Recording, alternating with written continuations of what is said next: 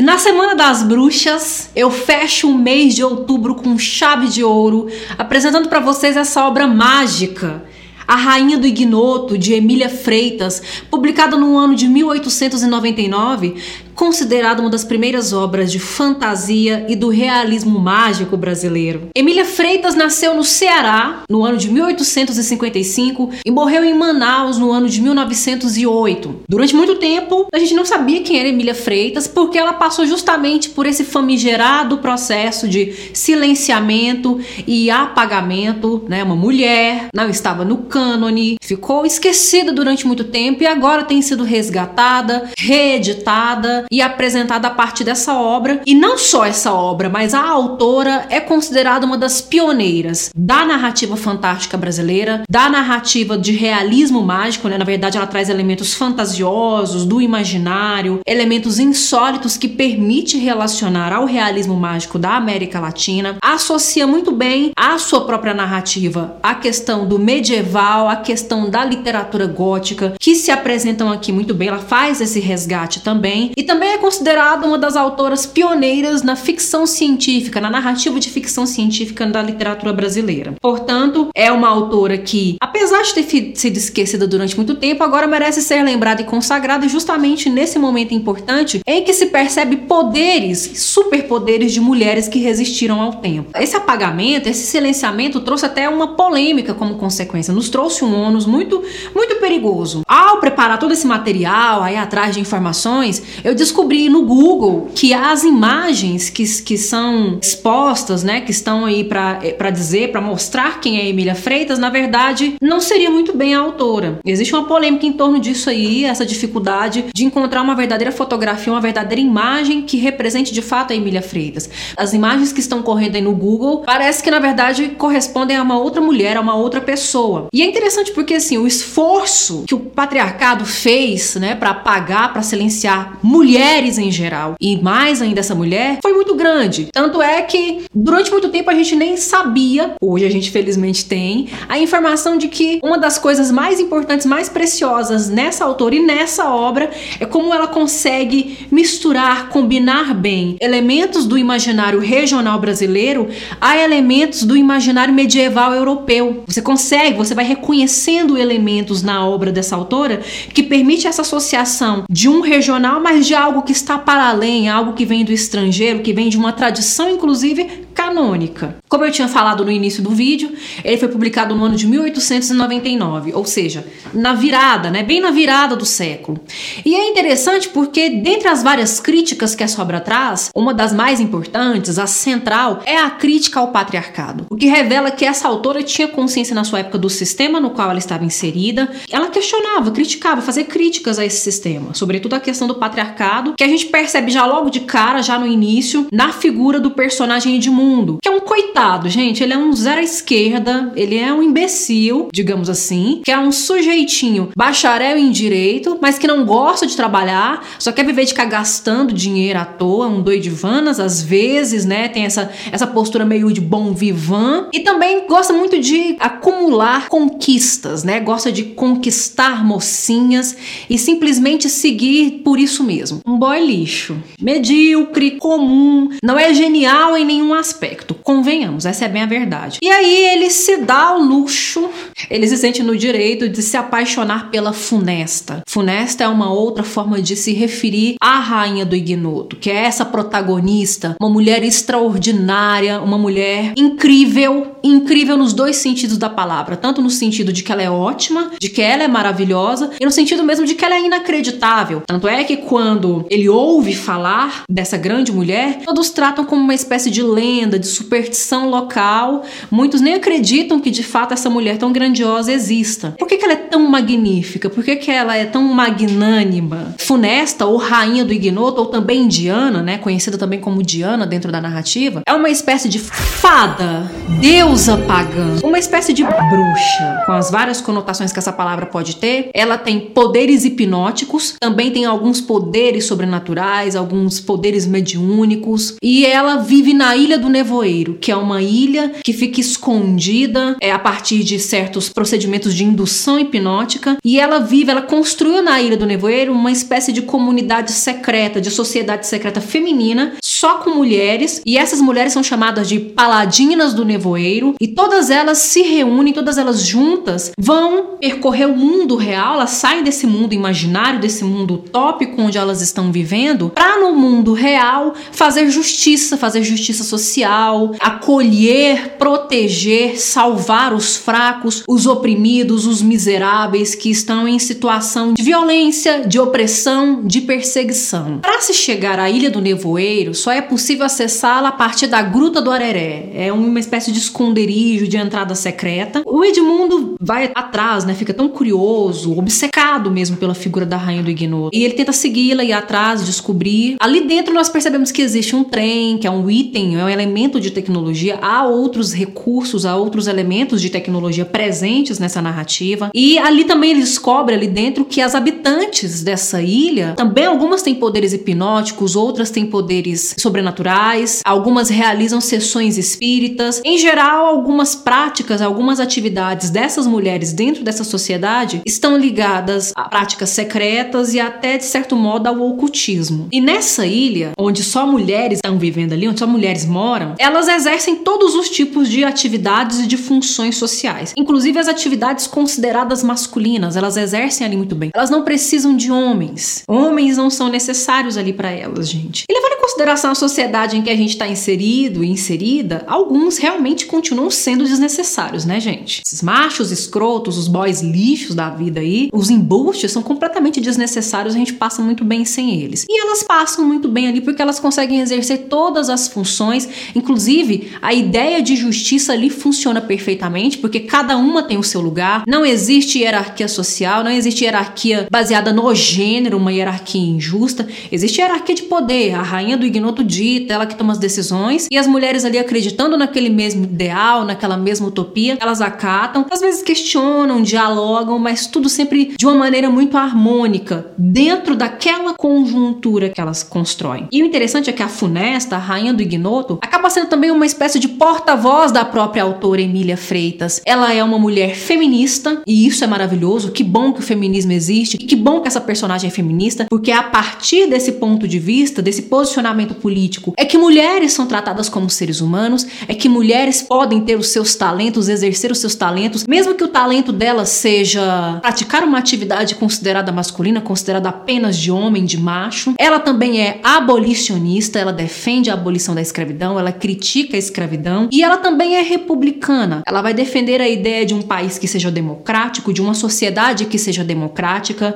em que a ganância dos ricos, em que a vaidade daqueles que estão cercados de luxo e opulência seja simplesmente destruído, desfeito e que exista uma ordem mais justa, em que as leis funcionem igualmente para todos e que não seja simplesmente uma necessidade de atender caprichos dos mais ricos que têm dinheiro para pagar, que têm dinheiro para comprar a lei, sentenças e as decisões legais. Em resumo, a Funesta não tolera a doença social, que a nossa sociedade é doente. A gente já sabe disso. E é difícil se manter saudável nesse mundo, nessa sociedade. Ela fica indignada com tudo isso. Nesse tempo de eleição, inclusive que nós estamos, que falta não faz, né? Uma figura representante, uma líder como a Rainha do Ignoto. A Rainha do Ignoto é uma obra muito curiosa, carregada de elementos, vários elementos, a retomada de aspectos passados, a antecipação de aspectos e discussões futuras. O grande carro-chefe da obra, de fato, é a questão feminista, a postura feminista, a crítica ao patriarcado, que trata mulheres como objetos, que trata mulheres como inferiores, mas a presença da cor local, a ambientação regional da obra é que a gente percebe o trânsito da Rainha do Ignoto, principalmente entre as regiões norte e nordeste do Brasil. Isso enriquece poeticamente a obra. Faz até uma espécie de retomada do romantismo a partir do enaltecimento da cor local. E para exemplificar isso, eu vou ler o parágrafo inicial de um capítulo intitulado O Coração Vence a Cabeça. Diana seguiu pela margem do Jogaribe e parou ao pé de uma moita de mofumbo. Tirou um cacho daquelas frutinhas brancas e semelhantes a confeitos e olhava para elas com infinita tristeza. O inverno tinha estendido no campo seu tapete de flores. Eram as salsas vermelhas, as chananas brancas, as ditiranas azuis, os malmiqueres amarelos e até as flores de zabumba e carros do santo. Todos abordarem o solo verde onde de espaço a espaço se elevam para o céu as palhas das elegantes carnaubeiras a sussurrar com o vento que corre na várzea. Mais adiante, embriagavam os sentidos as águas pés da lagoa abertos ao cair da noite. Além desses elementos da fauna, da flora, né, a ambientação da natureza dessas regiões específicas, o tom narrativo também remete a uma coisa da contação das histórias. É, parece alguém mais velho, mais sábio nos contando todas as aventuras e desventuras envolvendo o personagem Edmundo, a personagem funesta é, e como afeta, como eles afetam, como principalmente essa fada, essa feiticeira, afeta, mexe remexe os locais por onde ela passa, as vilas por onde ela passa. A rainha, que é uma feiticeira, tem poderes mágicos de se transformar, modificar suas trajes, modificar seu semblante, modificar sua aparência, com a finalidade de atender os seus objetivos e planos repentinamente. Essa criatura mágica utiliza dos seus poderes fantásticos para ajudar as pessoas. Apesar disso não ficar muito claro no livro, a gente percebe que é uma espécie de missão da Rainha do Ignoto: ajudar as pessoas, ajudar a acolher uma órfã, acolher uma viúva, acolher pessoas em situação de falência, em situação de exílio, de degredo. Faz parte da missão dessa mulher, que é de tentar trazer, construir uma sociedade mais justa, de transformar o mundo num lugar melhor para aqueles que não teriam as menores condições. Mas por outro lado, a gente percebe um certo tom de melancolia na composição dessa figura. E existem três pontos que, quando aparecem, quando ela menciona dentro do texto, a atmosfera fica um pouco mais densa, mais lutuosa. Vislumbra-se uma tristeza na faceta da rainha do ignoto. A primeira é a, a, remete às memórias de infância. Ela tem muita nostalgia, tem muita saudade dos seus tempos de menina, da sua família, né, do seio familiar com o pai, com a mãe. Há uma, um tom de tristeza quando ela relembra, quando ela retoma essas memórias. O segundo ponto, que talvez seja um ponto até problemático para as leituras que a gente pode fazer atualmente, levando em consideração a questão do feminismo, levando em consideração as críticas e os questionamentos que a própria Emília Freitas propõe, mas depois parece haver um reconhecimento de estar inserida num sistema que é difícil de desmontar, difícil de desconstruir, que é a questão amorosa. A rainha do ignoto parece sentir uma espécie de. trazer uma espécie de lamento, perceber uma espécie de lacuna por não ter realizado o amor. E o terceiro ponto, que é o mais interessante, que define bem essa figura, que define a missão dessa personagem, é a indignação que ela sente, a revolta que ela sente perante as injustiças da vida, as injustiças sociais, a opressão que o mais forte pratica, impõe sobre o mais fraco, sobre o mais fraco Ela é inclusive indignada e crítica de grandes instituições, a questão do poder político, dos poderosos que atendem aos próprios interesses, a questão dos ricos que são gananciosos, que exploram outras pessoas, que exploram mão de obra ali, expoliam, destroem a vida de outras pessoas, e a própria questão da religião, de como muitas vezes a religião está alinhada aos interesses dos poderosos e não dos pequenos, socialmente falando. Isso tudo nos permite afirmar que a rainha do Ignoto é uma personagem muito complexa, ela é muito ambígua, há algumas contradições nela. Ela é muito fiel aos seus valores e aos seus ideais, mas em relação à sociedade em que ela vive, é, ora fica muito claro que é, é uma crítica, é, há um, uma, uma inconformidade, né? há um desconsolo em relação ao mundo como ele é, mas em outros momentos a, o mundo como ele é abala muito essa personagem. Ela se deixa muito levar por objetividades, né? pelos interesses em atender entender as necessidades alheias, há muita empatia na composição dessa personagem, ela olha muito para o outro, para a alteridade, é muito altruísta, mas os próprios sentimentalismos e ensimesmamentos dela também a governam em determinados momentos, em determinados pontos da obra. E além dessa crítica, dessas críticas que ela pontua, é possível também perceber como ela critica a frivolidade do modelo patriarcal da sociedade, em que mulheres são concebidas para serem rivais umas das outras outras, em que mulheres se entregam apenas a mexericos, a tentar sabotar os planos amorosos, os planos de sucesso de ascensão da outra, de outras mulheres. Então há uma crítica a essa frivolidade que é estabelecida, que é imposta ao comportamento feminino pela própria lógica do patriarcado. Assim como também ela critica os comportamentos masculinos levados por uma frivolidade apreciada pelo patriarcado. Os conquistadores, os embustes, os que gostam né, de se vangloriar por serem amados por várias mulheres, são alvos muito acertados, muito comentados dentro dessa obra. Homens que têm essa postura, que têm uma postura de indiferença ou de desprezo para com mulheres que os amam, são duramente criticados também dentro do contexto da obra. Dentro desse estado de coisas estabelecido pelo, estabelecido pelo patriarcado, é, há também uma crítica, uma reflexão importante, significativa sobre os papéis femininos e masculinos dentro da sociedade. Lá no mundo imaginário, no mundo ideal, utópico, da ilha do nevoeiro, da sociedade secreta das mulheres, as mulheres atuam, desempenham funções diferentes, atuam em vários âmbitos da sociedade, desempenham funções femininas e funções masculinas. Agora, no mundo real, nesse mundo patriarcal, que é o mundo podre, doente, socialmente falando, que elas têm disponível para elas, as, há, há uma hierarquia entre os gêneros, há uma espécie de supremacia masculina. As mulheres, para conseguir exercer papéis masculinos, precisam se, se vestir de homens, se colocar no lugar de homens, né? Se, se disfarçarem na aparência. E algo interessante também acontece com o Edmundo, porque quando ele começa a investigar, a querer saber um pouco mais sobre essa sociedade secreta e sobre a rainha do ignoto, ele precisa se vestir de mulher para poder adentrar aquele universo e compreender um pouco melhor. Então fica aí também uma reflexão sobre essa necessidade de muitas vezes a gente estar na pele do outro para a gente compreender melhor o lugar do outro. É porque um homem de fato não tem condições plenas, inteiras de compreender o lugar da mulher na sociedade e de todas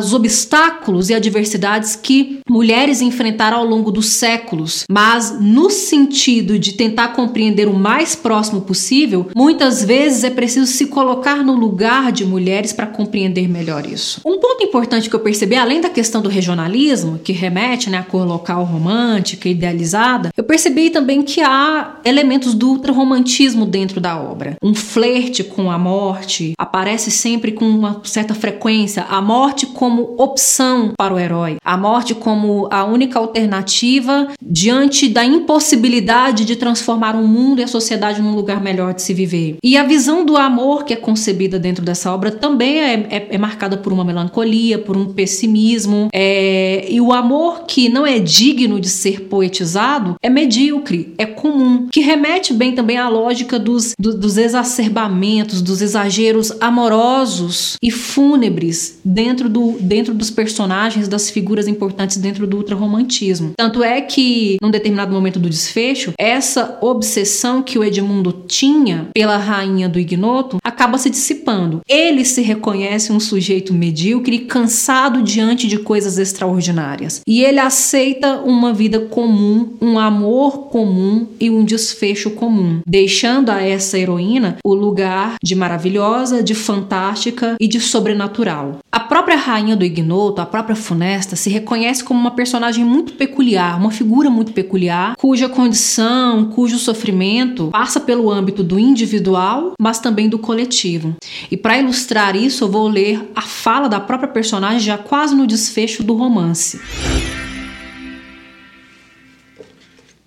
Sim, além dos golpes da deslealdade vilã, da ingratidão monstruosa, do orgulho mal entendido, da injustiça cruel, da inveja destruidora, tive que lutar contra a legião de meus próprios defeitos, contra o dragão de meu sentimentalismo exclusivista em seus afetos, entusiasta com o bem e intolerante com o mal. A Rainha do Ignoto é um romance recheado de referências. Há referências à mitologia grega, à mitologia romana, quando essa figura é chamada de Diana, que é correspondente à deusa Ártemis da mitologia, a deusa virgem, a deusa pura. Há também referência aos contos de fadas. A própria figura da rainha do ignoto lembra muito, remete muito a uma fada, como se fosse uma espécie de gata borralheira que se metamorfoseia, que se transforma, que muda magicamente de trajes. Há também referência às próprias narrativas cristãs, porque a figura da Funesta também, em vários momentos da obra, é associada à figura de uma santa. É uma mulher que está sempre a interceder por aqueles que estão órfãos do mundo, estão órfãos do poder político,